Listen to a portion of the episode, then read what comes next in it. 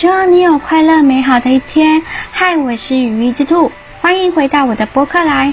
今天要做的是书籍的学习，那书名是《别让不懂拒绝搞死你，学会做人的艺术》。专制惯老板、坏同事、烂朋友、老好人，职场童养媳，还有其他的面相啦。这些面相是作者特别提出来的。你有这样子的困扰吗？欢迎打开这本书来做学习哦。一、依赖者总是希望被爱，因为被爱的期望而丧失了自己人格，过度的讨好，觉得只要你爱我，我怎么样都可以，这样就是失去了你自己人格，你自己的这个人的人质特色。第二个，焦虑失控的情绪。因为害怕失去，所以潜意识的服从，希望获得认可，觉得呃自己也是没有所谓的人格了。就是因为我怕失去你，所以我也会会过度的讨好，希望能得到你的认可。其实第一点跟第二点是有点相似的。毅力巩固了我们的自我状态，七个步骤让你站到最后。第一个就是你目标要明确，连你自己都不知道你的目标是怎样的，又怎么样能拒绝别人呢？所以你要先找好你的目标。第二个，一定要成功。这部分的话就比较像是吸引力法则，你要对自己充满成功的欲望，因为相信你会成功，而吸引成功来到你的身边。第三个，坚定信心。如果你连信心都没有的话，你就不懂得拒绝别人。所以信心是开口重要的表达能力，所以你一定要有坚定的信心。第四个，拟定详细的计划，有详细资讯、清晰见解跟计划的话，可以让你的脚步站得更稳，也比较好拒绝别人呐、第五个，认清自我，认清自我很重要。你要知道你自己的长处在哪里，你的缺点在哪里，你可以做到怎样的东西，你不能做到怎样的东西。所以认清自我、认识自己是很重要的。第六个，善于协商，良好的协商跟沟通能力是在你合作的时候可以说服对方，当然你在拒绝别人的时候也是可以做出这个协商的，让他知道我为什么拒绝你。所以善于协商是。真的是需要很强的沟通能力，也是让你拒绝别人的一个 好能力啊。第七个，养成好习惯，坚持到底的好习惯。害怕拒绝，因此不敢出门，这边已经有点严重到有点社交障碍的状况了。然后我觉得还有点忧郁的倾向了。好，我们就来看这一些他讲的怎样。第一个，多与身边信赖的人沟通。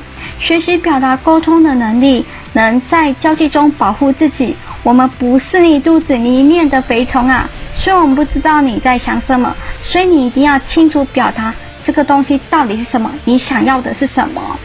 那如果你不知道要怎么样去沟通呢，或者是表达自己自真的想要的怎样，现在很多的书都是有在教你如何的清楚的表达你真的想要的是什么，可以去多多看，多多翻这一方面的书。第二个，调整好自己的心理状态，不要沉溺在自己的幻想，要懂得接受事实。幻想是美好的，事实是痛苦的。没有挫折，就会让你一直沉浸在幻想里；事实有挫折，更能成为你的动力。如果你都是一帆风顺，像一点点的挫折，你就会变得。啊，没有办法，就觉得说啊，我都是一帆风顺，所以你要有挫折，挫折就是让你继续成功的动力。第三个，不断给予自己的鼓励，不要沉浸在失败的轮回，害怕说错做错，所以都不去做。如果你今天做到了这一点，就给自己鼓励，然后增加自己的信心，相信你自己一定可以做到，你一定成功，一定会成功，一定可以做得到的。第四个，换位思考，你会紧张，对方可能也会紧张，所以如果多了一个换位的思考，搞不好你就可以更有效的去跟别人沟通。红线警告，有些事情是不能妥协的。第一个，自尊心的底线，那一种贬值你的最基本的自尊心啊，这一些啊是不能妥协。第二个，效率的底线，增加沟通的成本啊。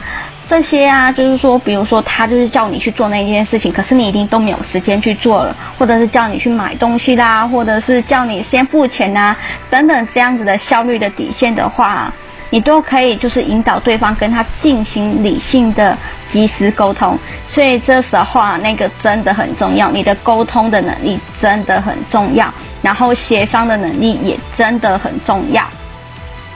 第三个权益的底线，比如说工作的合约啦、薪资等的问题呀、一定要画出一个底线。你的底线在哪里？出底线就是指导我们处理一切的事物的基础。如果真的有问题的话，你就要去找专家来去沟通说，说啊，这个到底要怎么去做？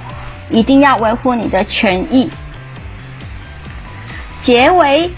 本书的字数是偏多的，那我今天讲的大概是只有前三章的内容的一部分而已。但作者用了很多的故事去举例去说明，所以让你在看故事的同时也去学习到了。